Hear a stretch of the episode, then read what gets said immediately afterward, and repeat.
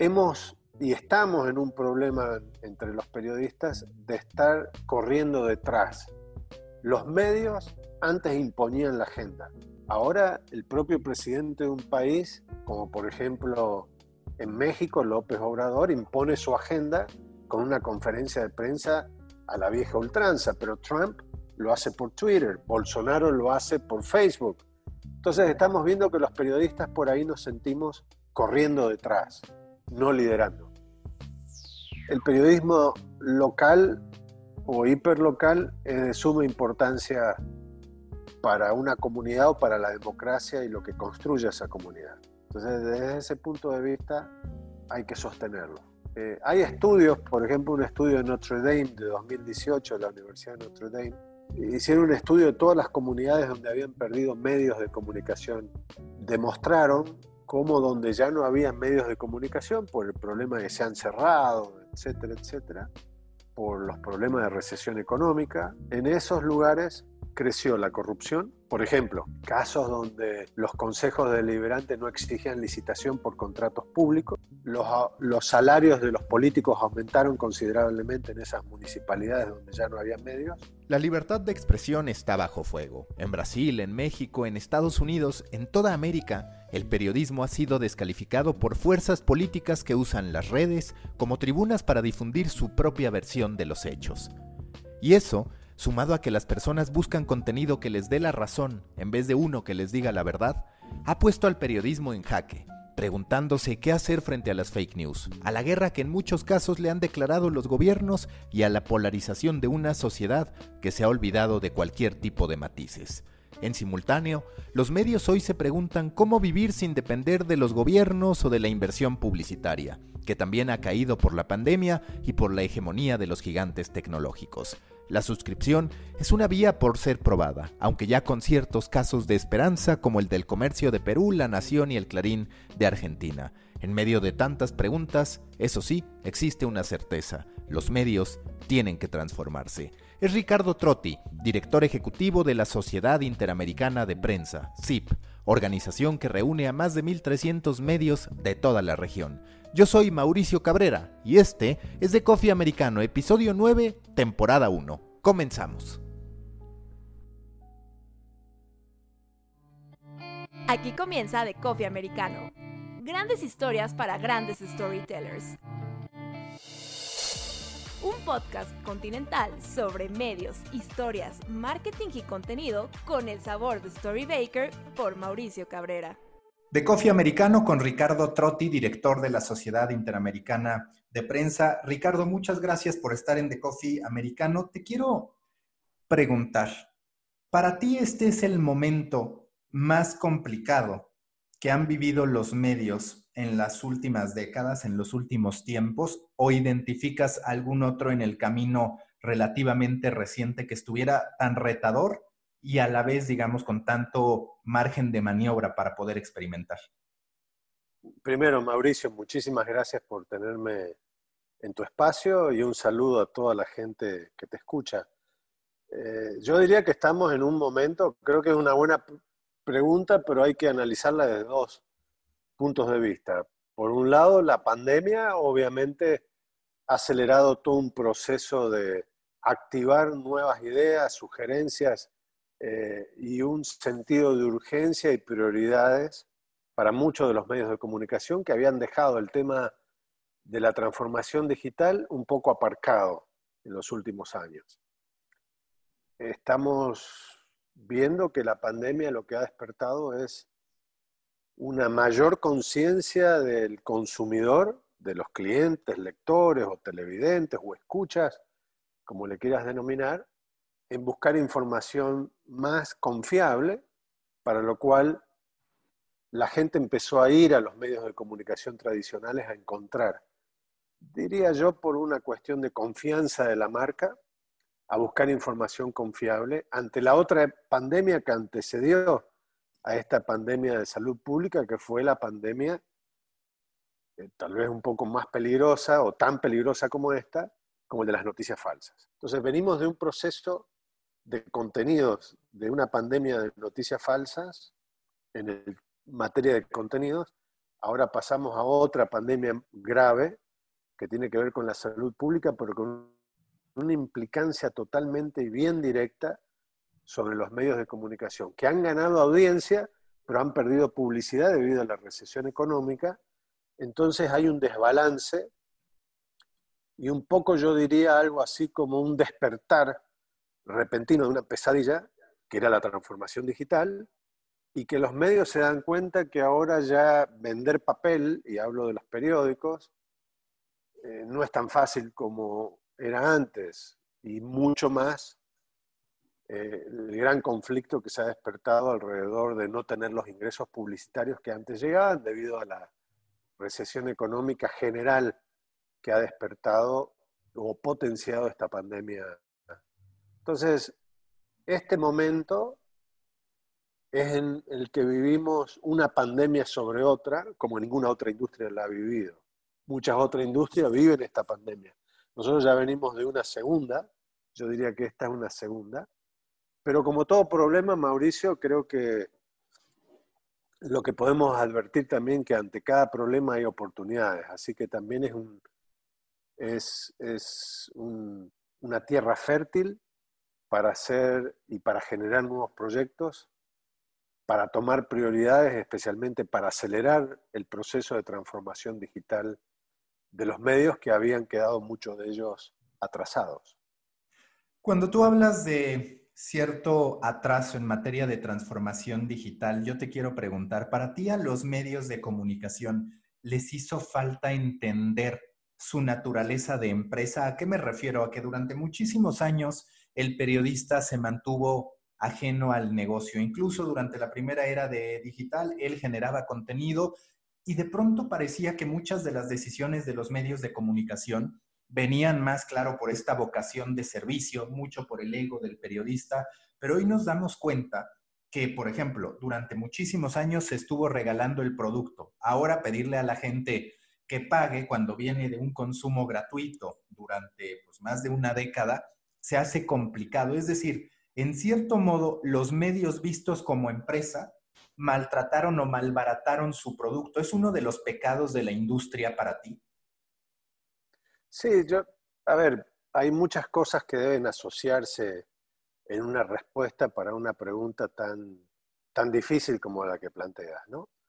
Eh, porque por un lado es verdad, hay una disasociación de parte de, los periodistas eh, con todo lo que incluye un medio de comunicación que no es simplemente contenidos, porque tener buen contenido también implica que hay que saber distribuirlos, hay que saber posicionarlos ante la audiencia, hay que encontrar las audiencias, hay que trabajar las audiencias. Entonces no es simplemente de hacer calidad de contenido, sino tener todo lo demás. Creo que eh, muchos de los medios históricamente siempre se han servido de que la plataforma en papel tuvo un momento en que fue, yo diría, la única forma de poder atrapar los contenidos para el lector, para lo cual se pagaba o se daba gratis según los periódicos gratuitos. Pero la plataforma como papel siempre fue, yo diría, como la vaca lechera de los medios de comunicación. Eh, los medios impresos siempre sostuvieron al papel porque fue la parte de ganancias que siempre les daba con las nuevas tecnologías, pero sobre todo con la apreciación de las nuevas audiencias sobre el uso de estas tecnologías, la gente fue cambiando. Eh, la gente ya no necesita papel para poder estar informado. Se informa en Facebook o en otras redes sociales y se informa sobre todo con otras plataformas, especialmente eh, por los teléfonos inteligentes o los teléfonos móviles, para lo cual el papel la gente, hay un cambio cultural que se empieza a dar desde hace una década atrás, donde el papel y otros medios de comunicación que podríamos ir, yo no diría tanto a la radio, pero sí con la televisión, con los formatos que tenía la televisión antigua y que todavía sobrevive, la de aire, es que esa cultura fue cambiando porque la gente fue cambiando sus hábitos. Y esto tiene que ver con las nuevas tecnologías gente cambia sus hábitos por tener celulares Y los nuevos medios se tuvieron que ir adaptando. Primero, para incorporar sus contenidos ya no tanto al papel, sino a los contenidos digitales, y también los grandes cambios que ha sufrido la televisión a través de eh, cómo las audiencias más jóvenes, antes, las más jóvenes miraban YouTube más que consumir, pero vimos cómo los hábitos fueron cambiando incluso para escuchar podcast, lo que tú haces, para escuchar música como Spotify, Spotify, o también para consumir contenidos un poco más personalizados, como puede ser Netflix, y para los cuales ya no estoy pagando por película como iba antes a, alquilar una película, sino que pago algo mensual, una suscripción mensual, y me empiezan a llegar todos los contenidos del streaming, ¿verdad? Entonces, en ese cambio de hábitos creo que no hubo una mentalidad de los periodistas, sobre todo de las generaciones anteriores a estas nuevas que están saliendo de las universidades, como para poder entender el cambio. Y, no es tanto, Mauricio, un tema de entender el cambio, es un, poco el cambio de liderar, aprovecharse del cambio y estar en la cresta de la ola. Y los periodistas, que siempre en la historia hemos sido los que impusimos la agenda pública, los que pusimos, impusimos el tema de los temas políticos en la sociedad para la discusión, hemos visto como que ahora somos uno más. Es la gente misma en las redes sociales la que impone trending topics, es la gente que consume otro tipo de cosas y no necesariamente periodismo. Entonces, hemos y estamos en un problema entre los periodistas de estar corriendo detrás. Los medios antes imponían la agenda. Ahora el propio presidente de un país, como por ejemplo en México, López Obrador, impone su agenda con una conferencia de prensa a la vieja ultranza, pero Trump lo hace por Twitter, Bolsonaro lo hace por Facebook. Entonces estamos viendo que los periodistas por ahí nos sentimos corriendo detrás, no liderando. Y esa creo que es lo que la transformación digital y el cambio y lo que estamos buscando en los medios de comunicación de acelerar los procesos es no tan solo darle los contenidos a la gente a través de los canales que ahora ellos ven o escuchan, por ejemplo, en las redes o, las suscripciones digitales de los medios, sino de nuevo estar liderando nosotros la agenda pública eh, utilizando las plataformas donde están las audiencias. Eh, nos quedamos por ahí con el papel y no nos damos cuenta que la gente está en otro lado. Yo creo que ahí eh, los periodistas nos formamos todavía a veces en las universidades en cómo fabricar noticias, pero tenemos que trabajar mucho más y entender mucho más cómo distribuir noticias. Y ahí es lo que ha ganado gente como Mark Zuckerberg o gente como Besos y otra gente que se ha dedicado a pensar en la distribución y cómo captar la atención de las audiencias y no en los contenidos. Entonces hoy estamos viendo la fortaleza inmensa que tiene Facebook o que tiene Twitter eh, o que tiene cualquier otra compañía que se dedica a, distribuir contenidos y no lo están haciendo ni están fabricando, que eso obviamente crea otro problema. Pero ellos no crean contenidos, utilizan los contenidos de los medios, de la gente, los distribuyen de una manera eh, adecuada a lo que quiere percibir la gente y dejan que la gente fluya en eso. Entonces ahí creo que hemos perdido de vista que el negocio del periodismo estaba en la distribución, no estaba solamente en la creación.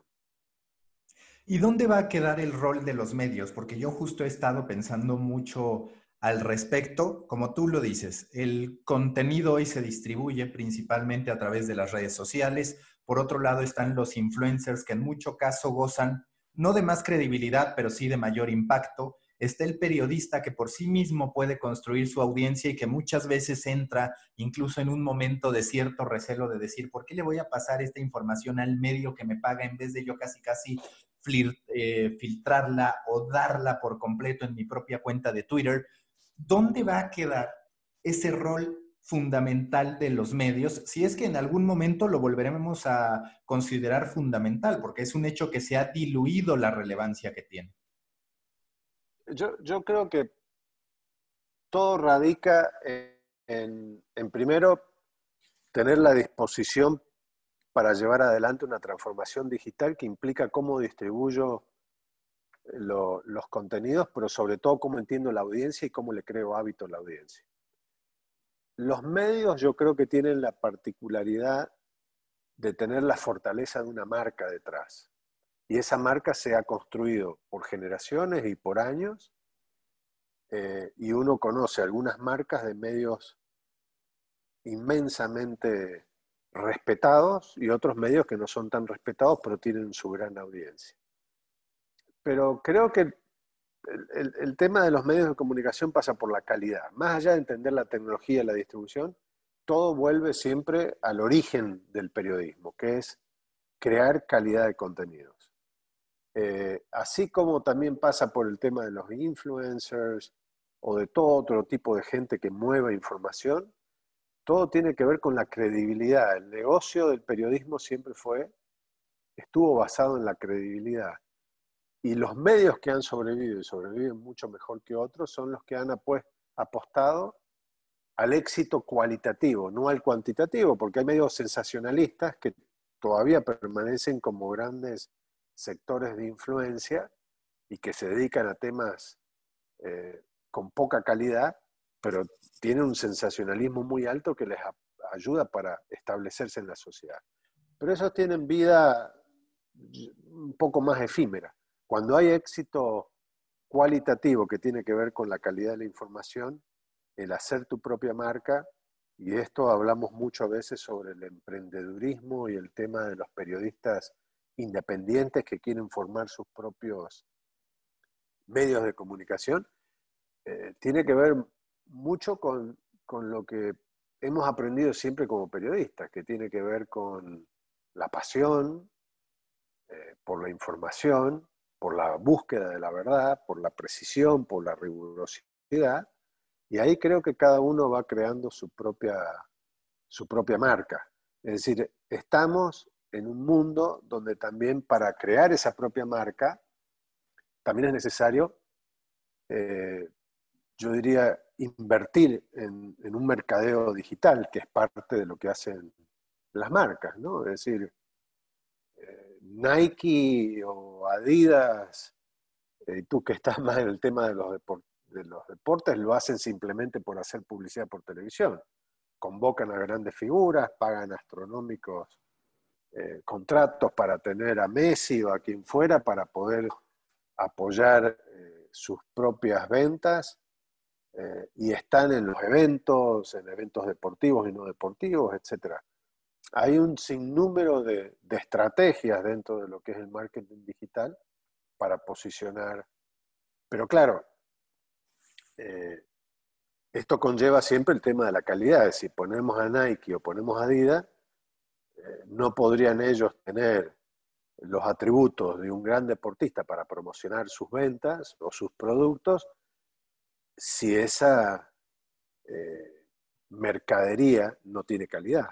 Entonces hay que tener cierta sincronía entre calidad y marca, ¿no? Creo que eso es parte de lo que será, de lo que los periodistas deben buscar.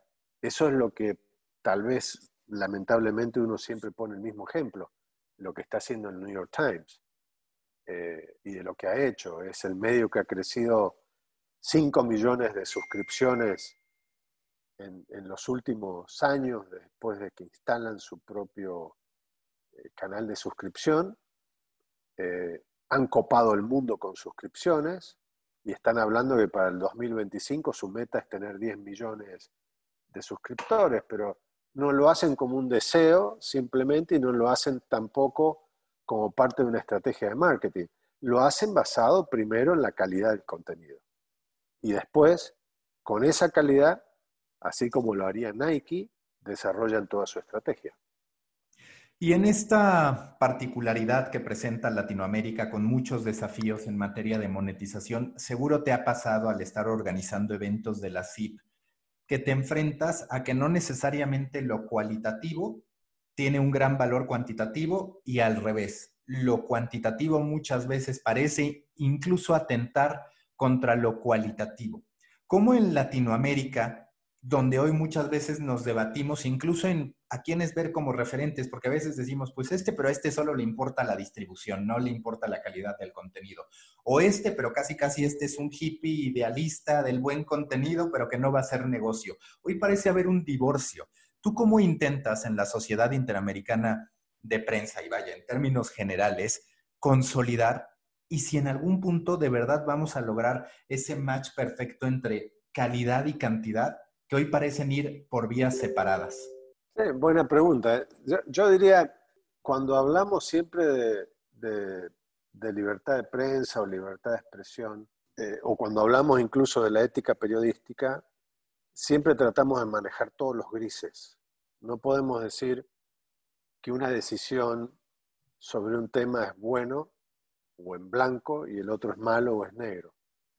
Porque en realidad uno entiende que la libertad de expresión o las decisiones éticas eh, tiene un abanico muy grande.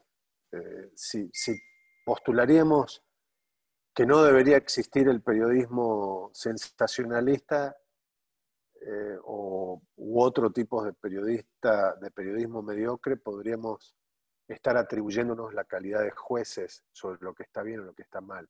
Y creo que lo más prudente siempre en cualquier sociedad democrática es abrazar todos los instrumentos que la gente pueda crear y las manifestaciones diversas y si hay medios que no me gustan a mí porque tienen una disasociación total con la calidad porque basan en, su cantidad, bueno, e, ellos son parte del mercado y serán juzgados por parte de la gente si, si los eligen o no los eligen para leer o escuchar o lo que fuera. Entonces, ahí yo, yo creo que hay que ser bastante abiertos, plurales, eh, como para aceptar todo tipo de diversidad.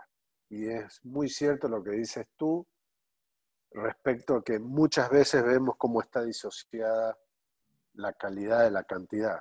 Y también que hay gente que cree que tiene alta calidad y no la tiene, porque ese también es otra de las percepciones que, tenemos, ¿no? Hay gente que cree que tiene un medio impresionante, que tiene esto, pero a, la mirada de algunos expertos dice, pero ¿de qué calidad me está hablando, no? Entonces, bueno, hay, para, para cada color hay cada gusto, dirían, ¿no? Eh, pero creo que eh, las, la calidad se va imponiendo sobre la cantidad. Y yo creo que ahí es donde uno tiene que hacer, eh, tanto en lo periodista, en forma personal, como lo que tiene que hacer un medio, cualquier empresa, uno impone eh, las calidades, ¿no? Y todo tiene que ver con la percepción que uno tiene de la sociedad. Yo puedo poner una fábrica de zapatillas y si bien sé que no me voy a acercar a Nike eh, o Adidas, voy a hacer una calidad apropiada y sé que no lo puedo vender sé lo que no puedo vender esa zapatilla al precio que la vende Nike en otros lados, pero opto por calidad y por dar un producto de calidad. con una opción que creo que puede ayudar eh, a que esa calidad en el futuro me complemente mayor audiencia, ¿no? Eh, pero es, es, un tema un tema bastante complicado y difícil de entender y creo, sin embargo, que la calidad en el periodismo particularmente, no en cualquier empresa, eh, se va a imponer y se está imponiendo, ¿no? Eh, sobre todo en estos momentos, como decíamos desde el principio, donde hay un problema, eh, antes cualquiera podía hacer cualquier cosa y siempre podía haber alguien que lo sustentara económicamente. Ahora la situación es mucho más difícil. Storybakers, antes de continuar con este episodio, quiero invitarlos a suscribirse a The Muffin, el newsletter en el que semana a semana analizo las tendencias y noticias más relevantes de los medios, el marketing y la creación de contenidos. Si quieren ser parte de una comunidad de más de 3.000 periodistas, emprendedores, storytellers, creadores de contenido, marketeros y empresarios, suscríbanse a The Muffin, storybaker.co, diagonal de, guion medio muffin storybaker.co diagonal de guion medio muffin. Si se les hace más fácil, les dejo la liga en la sinopsis de este episodio. The Muffin, panquecillo rico en nutrientes para su cerebro. Un producto de Storybaker. Continuamos con The Coffee. ¿Cómo interpretas tú? Porque hablabas de las fake news y me parece que también más allá de las fake news que digamos muchas veces puedes etiquetar e identificar para decir esto es falso, hoy, y lo he hablado con cualquier cantidad de invitados, nos encontramos con que las historias traen un extremo. O están a favor del presidente o están en contra del presidente y todo lo que vaya en medio, estos matices que tú mencionas, quedan de lado.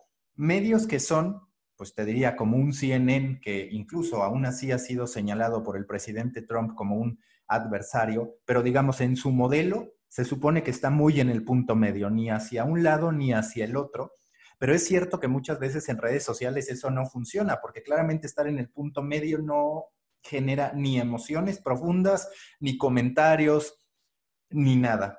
En algún punto volverán estos medios que pueden estar entre el negro y el blanco, y si sí, ¿en qué momento ante una sociedad cada vez más polarizada, que no parece querer irse hacia ese punto medio? Mira, yo creo que es un, problema de siempre, mucho más agudizado ahora, porque la gente tiene la palabra. Y las redes sociales han servido para, para, que se polarice más la situación de lo que los políticos la vienen polarizando. Eh, no olvidemos que el uso de la propaganda política en la historia siempre ha hecho que las campañas electorales cada vez sean más eh, polarizadas los candidatos insultan e incluso dicen mentira uno de otros. Por tres o cuatro meses la gente va reaccionando de acuerdo a lo que cada uno dice y llegada la elección, uno de los candidatos dice, bueno, quiero pedir perdón justamente por todos los desabruptos, por es parte, y todo el público quedó caliente realmente, y ellos se disculpan y pasan a otro lado. Es parte de la política y eso es parte perdón, de, la, de los ejes de la propaganda política que no son nuevos, son bastante viejos y lo han utilizado continuamente. Yo no creo que va a ser muy fácil eh, con las redes sociales especialmente manejando algunos temas de agenda, que este mundo se vaya a dejar de, o se despolarice, ¿no? Eh, creo que es algo que vamos a tener que aprender a vivir de ahora en más. Lo hemos venido viviendo desde que Facebook se creó, Twitter, y a medida que van saliendo otras redes sociales lo iremos viendo. Eh, yo no creo que haya una respuesta para decir, ahora vamos a contrarrestar esto, porque el tema de, la, de lo que bien decías vos, Mauricio, sobre la gente quiere emociones, la gente prefiere estar del lado bueno, del lado malo, pero estar en un lado y no estar en ese lado, creo que ahí justamente es la gran ventana de posibilidad de oportunidad del periodismo, de tratar de traducir todo ese fenómeno, de traducir lo que dice la gente, para poner los hechos sobre, sobre la mesa. ¿no? La gente está muy renuente a escuchar hechos, prefiere las opiniones, sobre todo las opiniones que condicen con la nuestra, con la mía, prefiero escuchar esa, y ahí es donde el, periodismo investigativo debe tener la gran fortaleza de descubrir hechos, de poner los hechos, la verdad, si se puede conseguir, o buscar la verdad continuamente, para denunciar y para crear una cultura eh, de denuncia mucho mayor para poner todos los problemas sobre la mesa y que la gente después si se polariza o los políticos la utilizan como parte de una oportunidad política, eh, no lo podremos detener. No hay forma de detener este, este avance. Pero creo que el riesgo sería que los periodistas hagan eso, polaricen, como bien decís, hay medios que lo hacen, y lo que los medios deberían hacer no es ese el ideal.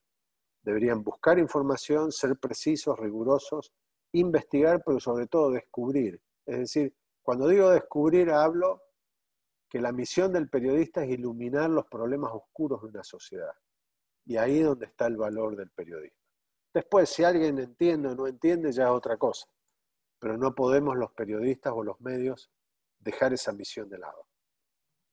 La parte de las fake news, ¿cómo combatirla? Justo en México está empezando un tema en el que yo siempre hago una analogía, que es el etiquetado de alimentos. Hoy si tú vas a comprar unas papas al supermercado, te dice exceso de calorías, exceso de grasas, exceso de azúcares, en fin, cualquier cantidad de avisos. Y está comprobado que todos esos avisos no necesariamente van a inhibir el consumo de la gente, como ha pasado con el consumo de cigarrillos y demás. En materia de información hay muchas organizaciones decididas a estar señalando esto es falso, esto es falso, esto es falso, pero como tú lo dices, a través de redes sociales, una gran mayoría termina viendo esa, esa nota y una muy pequeña minoría termina viendo la advertencia.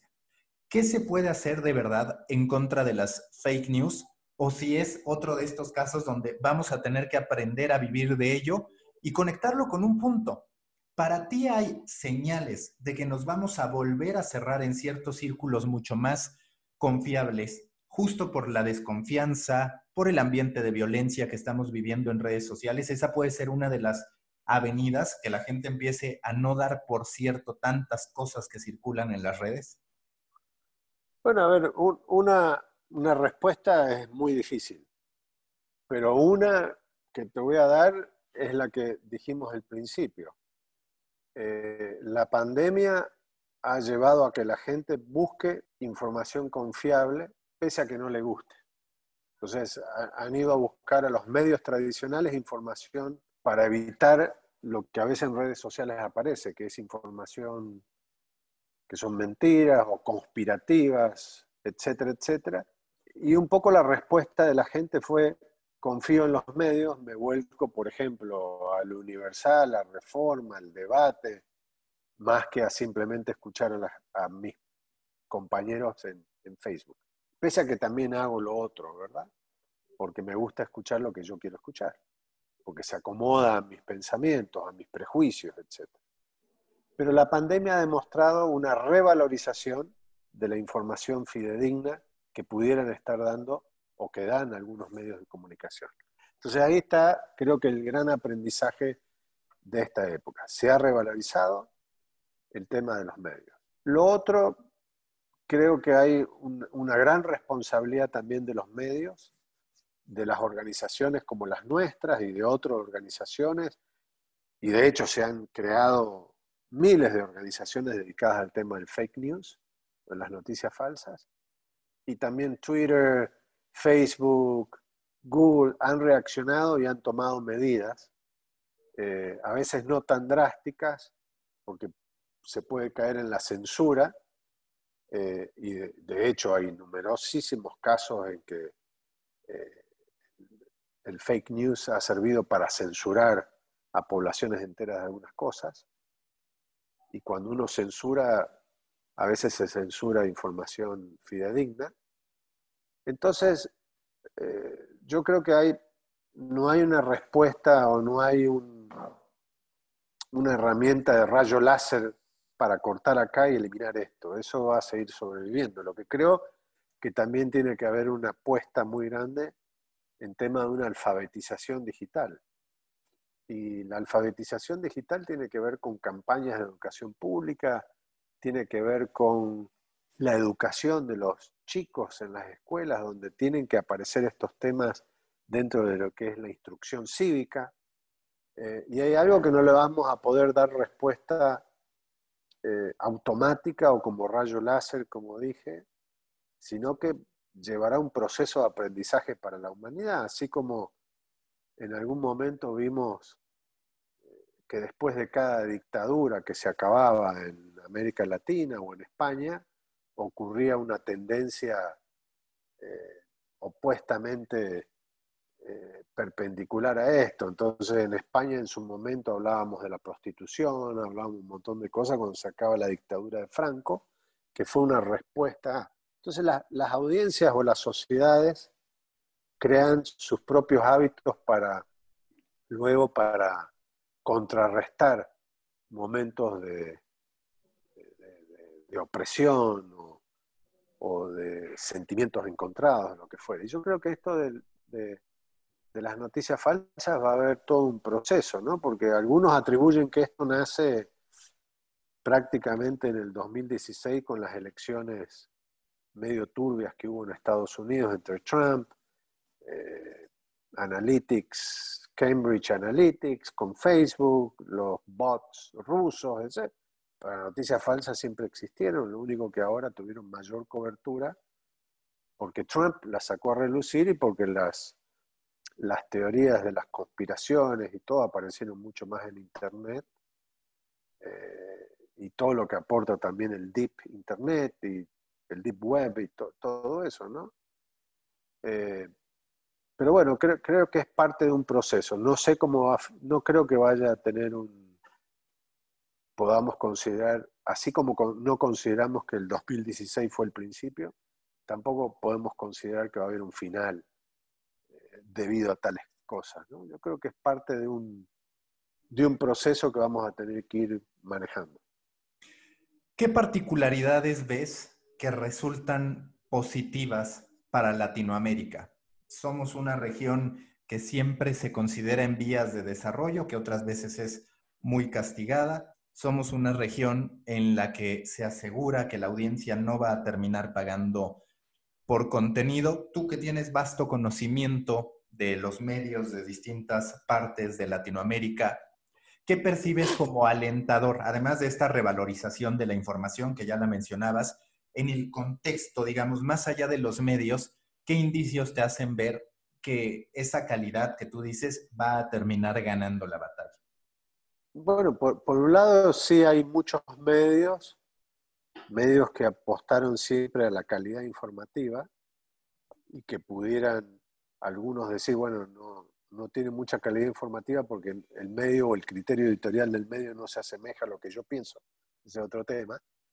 Pero sí que han subido las suscripciones para muchos medios. ¿no? Ese, la gente no solamente consume noticias más en medios tradicionales, pero también paga por suscripciones. Y hay varios casos de eso.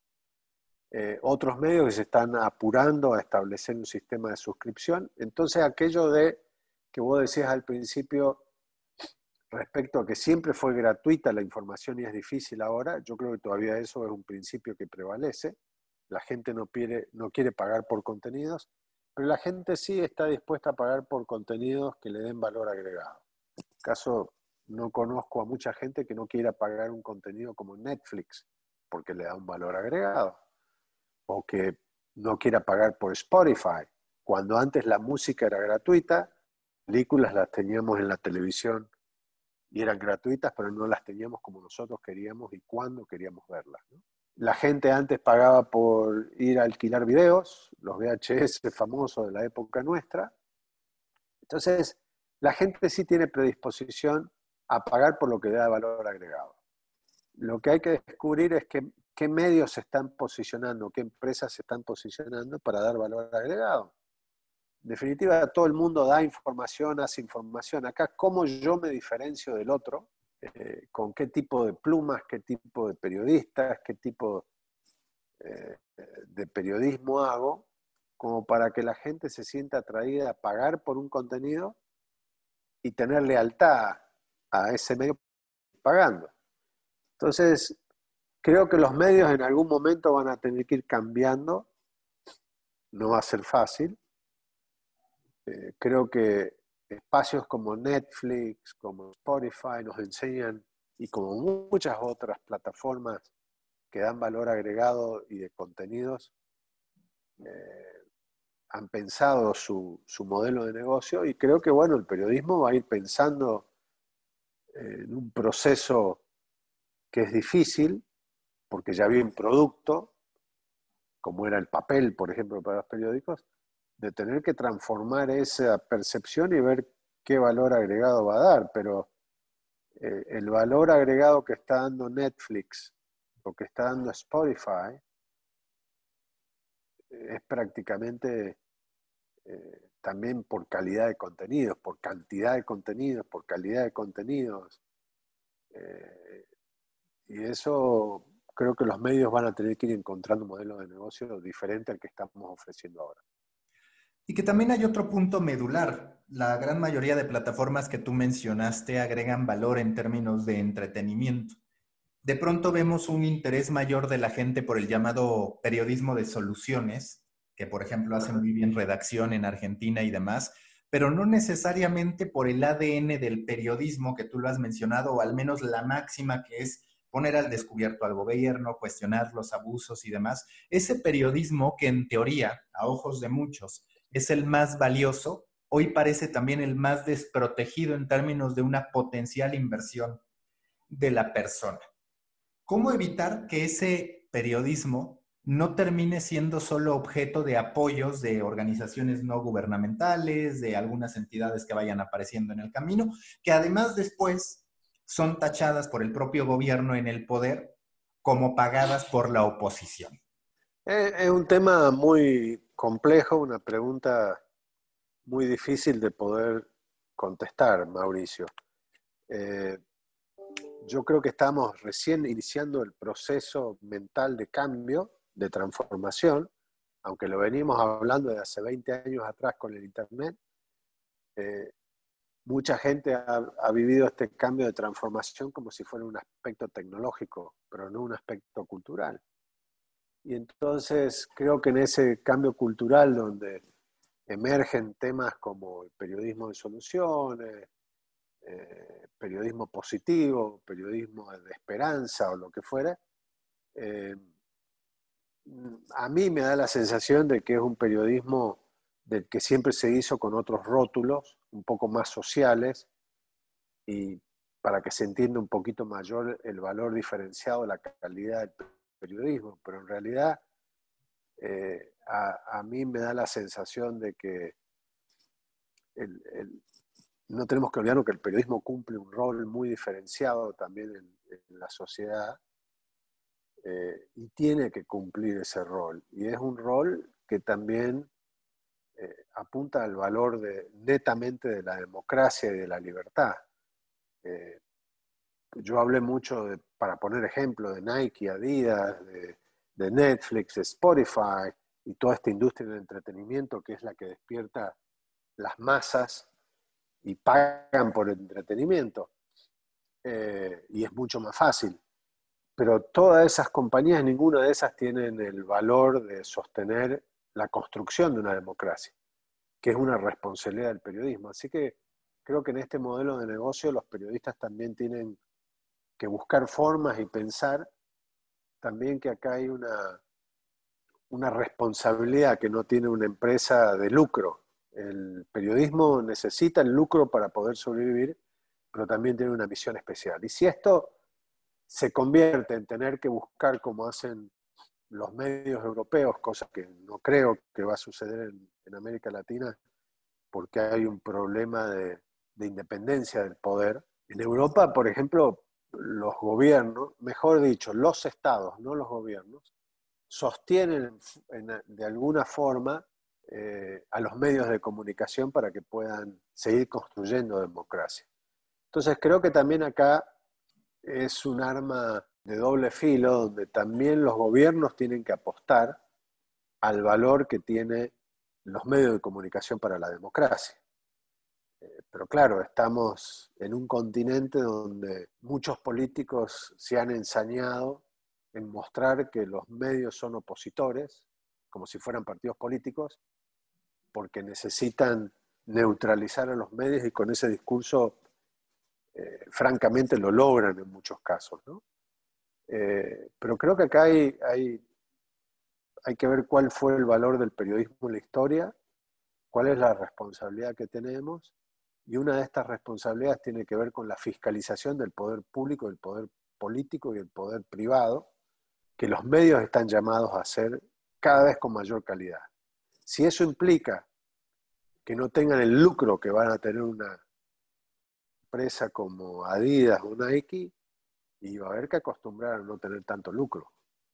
Eh, y creo que tal vez lo que estamos mal acostumbrados en, en, el mundo, los que vivimos de los medios de comunicación, es que por, por muchas décadas los medios de comunicación eh, hicieron número eh, y tenían unos márgenes de, de, ganancia muy altos, como ninguna otra industria la puede tener.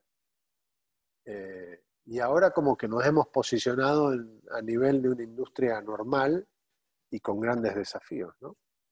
Cuando tú hablas sobre esta importancia de alfabetizar a los niños, a los jóvenes, a la sociedad en general, yo últimamente he estado pensando mucho en cómo la sociedad se mueve como un acordeón, se cierra, se abre y demás. En algún momento se abrió tanto que no tuvimos ningún tipo de límite. Acudimos a cualquier cantidad de información, comemos lo que sea en cualquier establecimiento y demás. Y de pronto parece que lo que se pone en tendencia o lo que necesitamos es todo este apoyo de un nutriólogo para comer bien, que es cada vez más una tendencia que la gente tiene, de gente que nos ayude a entender a través de los newsletters, por ejemplo, qué consumir o qué contenido vale la pena y a contextualizar, e incluso el tema de cómo administrar el tiempo, que seguro que hacia adelante se convertirá en una de las grandes actividades porque la gente quiere entender cómo sacar el mayor provecho de su vida. Vamos a entrar a un momento en el que el lector, y de hecho me parece que ya estamos viviendo, a ver si coincides, en el que el lector necesita un apoyo, necesita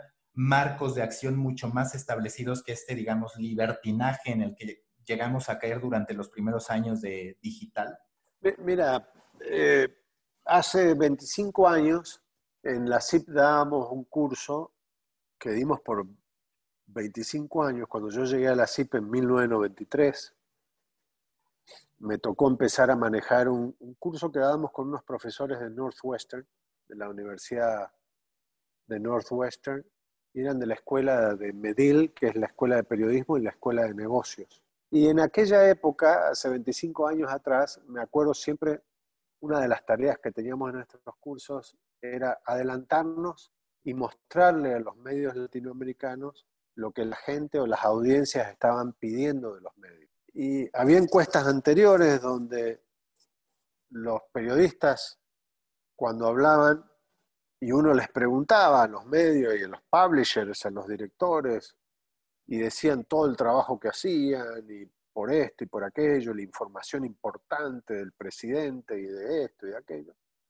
Y las encuestas de la gente sobre la información era totalmente opuesta toda la información institucional era prácticamente en los últimos puestos y los primeros eran, me acuerdo muy bien, cómo hacer mis finanzas personales, cómo educar a mis hijos y cómo entender más a mi vecindario. Esas eran prácticamente las tres cosas. Y estoy hablando de 25, 40 y 50 años atrás. Ya había un pedido a los de la que tenían las páginas o las charlas en televisión de la doctora que hablaba de cómo cuidarse por el sarampión, eh, del médico, cómo hacer esto, o de la persona que informaba de cómo, qué convenía, si comprar una casa o poner la plata en, en la bolsa, o comprar oro. Entonces, la gente siempre estuvo preocupada por sus cuestiones personales. Pero ya desde aquella época evidenciamos que los medios estaban preocupados por la tendencia de, a creerse importantes y a buscar los temas importantes desconociendo. Entonces uno abría los medios. Por cierto, el deporte estaba ahí, el entretenimiento como una de las cosas principales también en los, en los primeros 10 puestos. Los últimos era el Congreso, la justicia. La gente quería cosas prácticas.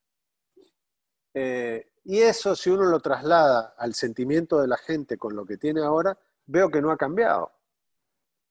La gente sigue interesada por el gurú que me diga cómo hago mejor esto, cómo compro mejor esto, qué mueble, voy a comprar un mueble, qué y, llegó a tal sofisticación que yo no solamente quiero saber el producto, sino quiero leer los reviews. Yo tengo mis hijos que cuando van al cine leen los reviews, no, la, no ven la, la cola, no sé cómo se dice en México, de la película. Ven los reviews, qué opinó la gente sobre tal película para decidir si voy al cine a ver esa película o no. Es decir, hay una revalorización y creo que las redes sociales y este mundo actual donde vivimos con una información mucho más democratizada, le ha ayudado a la gente y ha ayudado a mucha otra gente a tener trabajos que ni siquiera se soñaban, como el que bien dices vos de asesorar a la gente sobre enseñarle a hacer un ejercicio, lo que fuera, o yoga, o lo que, todo por internet. Entonces creo que la gente o los hábitos de la gente, gracias a las nuevas tecnologías, se fueron sofisticando para obligar a los medios a que hablen o que tengan un diálogo, o en las redes sociales la gente tenga un diálogo de los que quiere tener. Entonces, con esto quiero decir, vemos las redes sociales vemos esto con aspectos negativos, pero las vemos también con un tremendo efecto positivo.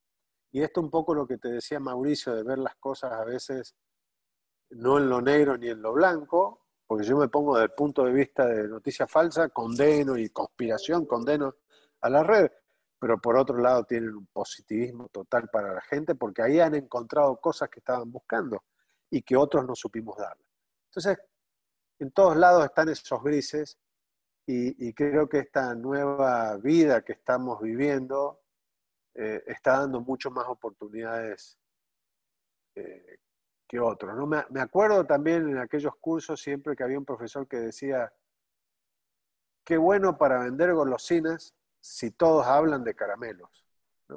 Un poco esto es que la gente no tiene que tenerle miedo a, la competencia o miedo a que la publicidad se vaya por otro lado. Eh, hemos visto, por ejemplo, si, si bien a los medios de comunicación le han restado publicidad, cómo la publicidad ha explotado enormemente y todo el mundo necesita invertir plata en publicidad. Y de lo que se invertía, ahora se invierte en los últimos 30 años 80 veces más en publicidad de lo que se consumía en publicidad o se vendía en publicidad hace 30, 40 años. Entonces, es bueno hablar de golosinas si la gente está buscando caramelos y no hay que tratar de que alguien lo haga, ¿no?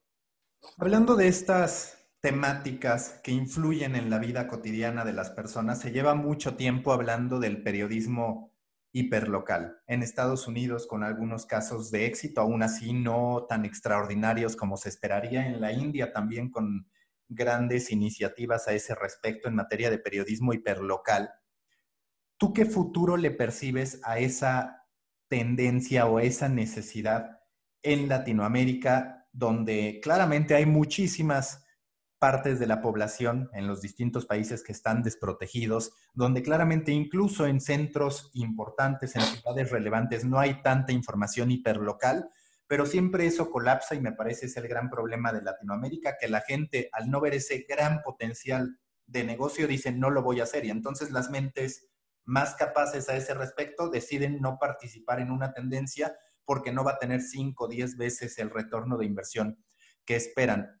¿A ese respecto eres optimista sobre el periodismo hiperlocal o es algo que nos vamos a saltar que en Latinoamérica, salvo muy contados esfuerzos, no va a poder explotar? Bueno, veo, Mauricio, que vos te, tu categoría es hacer preguntas difíciles. no, es fácil, no es fácil tratar de pensar en, las respuestas. A ver, eh, primero yo diría que el periodismo local o hiperlocal es de suma importancia para una comunidad o para la democracia y lo que construye esa comunidad. Entonces, desde ese punto de vista, hay que sostenerlo. Eh, hay estudios, por ejemplo, un estudio de Notre Dame de 2018 de la Universidad de Notre Dame, donde se estableció, hicieron un estudio de todas las comunidades donde habían perdido medios de comunicación en Estados Unidos y demostraron con creces cómo donde ya no había medios de comunicación por el problema de se han cerrado, etcétera, etcétera, por los problemas de recesión económica, en esos lugares creció la corrupción. Por ejemplo, casos donde los consejos deliberantes no exigían licitación por contratos públicos, los, los, salarios de los políticos aumentaron considerablemente en esas municipalidades donde ya no había medios, etcétera, etcétera. Y recuerdo algunos casos de, de, cuestiones de aguas contaminadas y qué sé yo, que no habían salido a la luz justamente porque no había periodismo local. Y porque, obviamente, los grandes medios de comunicación no pueden estar al tanto de tantos problemitas pequeños para el mundo de una comunidad, pero grandísimos para esa propia comunidad. Entonces diría, para resumir, donde no hay medios locales, hay un grave problema para la democracia de esa comunidad, por la falta de fiscalización. Ahora, ¿es un modelo rentable? Ese es el otro problema, que lleva a que no muchos quieran apostar por un periodismo local porque a la gente también le interesa vivir en una comunidad global y quieren algo local, pero quieren mucho más también de lo que pasa con Messi en este momento que a los jugadores de su propio club en, el, club local. Eh, creo que es un desafío muy grande, sobre todo porque también la recesión económica que en América Latina se ha potenciado ahora, pero vive potenciada por numerosos factores, por problemas de democracia, por pobreza terrible, continuamente expulsa eh, iniciativas, incluso periodísticas, para que sean rentables. Entonces es muy difícil que, haya medios, incluso medios nativos digitales, que puedan prosperar haciendo eh, periodismo local. Es un deseo que haya, pero un gran desafío que existan y puedan sobrevivir. Así que yo creo que lamentablemente con estas recesiones económicas lo que sucede es que los medios van cerrando o que otros medios más grandes antes querían comprar a medios chicos, pero ahora los medios chicos están diciendo, por favor, cómprenme. Entonces estamos viendo un tema no como la concentración que ven algunos grupos y políticos de que hay una concentración, que los medios quieren, esa parte negativa, sino un proceso natural de falta de recursos económicos, donde los medios grandes tienen un poco más de recursos para absorber algunos medios chicos y cuando lo hacen a veces descuidan esa otra parte. ¿no? Entonces estamos, yo diría, la recesión perenne eh, y la ciclotimia económica en América Latina va en contra de un modelo de negocios para medios para que sean totalmente locales y puedan vivir eh, y sobrevivir. ¿no? Ni en Estados Unidos está ocurriendo ese fenómeno, mucho más difícil es para zonas pobres. Que no tengan, por, por eso decíamos al principio, Mauricio, de repente hay que buscar y descubrir otros modelos de negocios que puedan aportar a eso Acá en Estados Unidos, obviamente, algunos medios son no, organizaciones sin fin de lucro, eh, otros medios reciben donaciones, otros medios pueden recibir ayuda de gobiernos, etcétera, etcétera. Entonces hay, hay que empezar a pensar en ese tipo de modelos de negocio que puedan ayudar a que el periodismo sobreviva, porque es un valor incuestionable para la democracia. La próxima gran pandemia con el reportero raso, por decirlo de alguna manera, va a venir de las notas generadas por la inteligencia artificial? Te lo pregunto porque, a ver, queda claro que para diferenciarte vas a tener uno que emitir opiniones que va en contra de lo que platicábamos, vaya que es generar más opinión. Dos, tener narrativas que una gran mayoría, me atrevo a decir, de los hoy periodistas latinoamericanos no necesariamente tienen. ¿Esa va a ser la siguiente crisis para ti o es una crisis que ya estamos viviendo? Empezamos, yo creo que es incipiente, que hay que prestarle atención. La inteligencia artificial puede ayudar para reivindicar mucho de los contenidos o también para desplazar a los periodistas que no están bien preparados.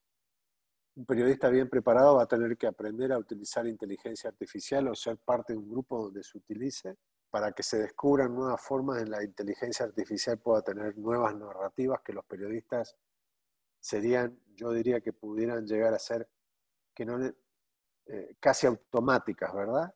Que no necesitarían un raciocinio parte del periodista, pero les llevaría mucho tiempo. Por ejemplo, todo lo que se está haciendo en la inteligencia artificial, y de nuevo pongo el, dato del deporte porque sé que es un tema muy inherente a, a tu función como periodista eh, y tiene que ver con eh, todas las mediciones que antes no existían en los deportes y ahora uno puede medir eh, absolutamente todo. Y no hace falta que un periodista en forma manual ni tuviera tiempo, ni lo puede hacer, ni puede hacer los cálculos en décimas de segundos como puede hacer la inteligencia artificial para descubrir que tal persona corrió en el campo por tal lugar y no en el otro, lo que fuera, ¿verdad? Estaba viendo algo muy bonito acá en Estados Unidos, que estamos en plena burbuja de Orlando con el tema de la NBA, y, estaba viendo reportes de inteligencia artificial eh, donde se hablaba, y esto lo leí antes de ayer en ESPN, donde se habla que la inteligencia artificial se está pensando que puede llegar eh, a cambiar, no solamente que están cambiando los, las formas de entrenar o de los coaches o de los directores técnicos, sino que también los podría llegar a suplantar. Y por ejemplo, contaban esto de la inteligencia artificial, cómo han descubierto con todos estos algoritmos, de cómo ha cambiado el básquet en el último año, no estoy hablando de los últimos 10 años, en los tiros de tres, en los tiros de tres, y cómo ahora los equipos están sobrevalorando el tiro de tres por la entrada en bandeja hacia el aro. Y hay una modificación total del, del básquet. Anoche estaban mirando, y antenoche, al Heat de Miami, anoche eh, a los Celtics de Boston. Y un poco los periodistas se desviven para decir, tiraron 14 tiros, embocaron 11 y, y están con los tiros de tres tiros más que con toda la habilidad por dentro de la bandeja como se hacía antes. En el periodismo yo creo que vamos a vivir también eso, vamos a tener que aprender de que la inteligencia artificial tenga que ser un buen complemento del periodista y no asustarnos en el tema. Pero de ahí vamos a lo que decíamos del principio, también hace falta una preparación mucho mejor de los periodistas para entender todo este tema de la tecnología y para cubrir el valor agregado eh, una inteligencia artificial. ¿Cómo puedo hacer para que la inteligencia artificial me ayude a mí eh, a ser mejor periodista? ¿no? Eh, los análisis que necesito para poder hacer interpretaciones. Vamos a, a, tener que ser más interpretativos de lo que somos ahora los periodistas en cuestiones de datos y permitir que las máquinas hagan aquello que nosotros a veces, o los periodistas, tienen que hacer en forma manual y reiterativa y para lo que primero tenemos muchos errores y segundo perdemos mucho tiempo eh, y no estamos preparados. Pero no creo que vaya a ser un tema de pandemia, creo que, o sea, en el, sentido negativo, creo que es un desafío. Eh, eh, Oppenheimer, el periodista del Miami Herald y de CNN en español, un poco en su último libro, sobre el, sobre el tema de las máquinas hablaba de este desafío, ¿no? Y cómo los medios ya, Forbes, eh, Associated Press, New York Times, están desarrollando eh, mucha de su información a través de bots. Esta pregunta sí es más fácil que las otras. Si tuvieras que dar un libro, una película, un documental, algo que te haya inspirado a últimas fechas en términos de la industria, de lo que haces, ¿cuáles serían? Eh, de nuevo, ¿cómo dices? ¿Alguna serie, película, documental que te haya inspirado, que te haya servido para lo que tú haces, para reflexionar sobre la industria en la que te encuentras? ¿Cuál sería? ¿O cuáles serían?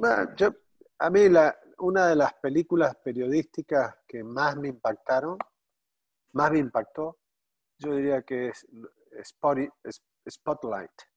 Eh, que no recuerdo en español cómo se llama, creo que es Primera Plana. Sí, me parece que sí.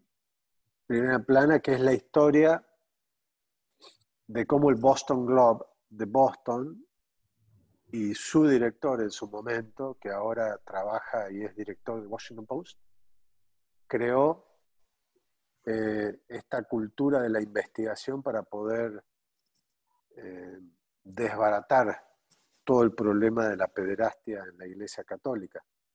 Eh, y la convicción y el apasionamiento y cómo las historias... Es decir, creo que hay que tomarlo como una, una cuestión de, de la calidad de contenidos. Cómo apostó a la calidad de contenidos, pese a que toda la sociedad y las grandes instituciones que no eran públicas, sino que en este caso eran instituciones privadas o eclesiásticas, estaban en contra de lo, y las presiones que ejercían y la censura que tenían en contra del medio, y cómo este medio, pese a todas las consecuencias, ha sobre, eh, existido y ha iluminado un tema que si bien era local, como se producía en Boston, tiene unas repercusiones mundiales y cómo una noticia local ha podido transformarse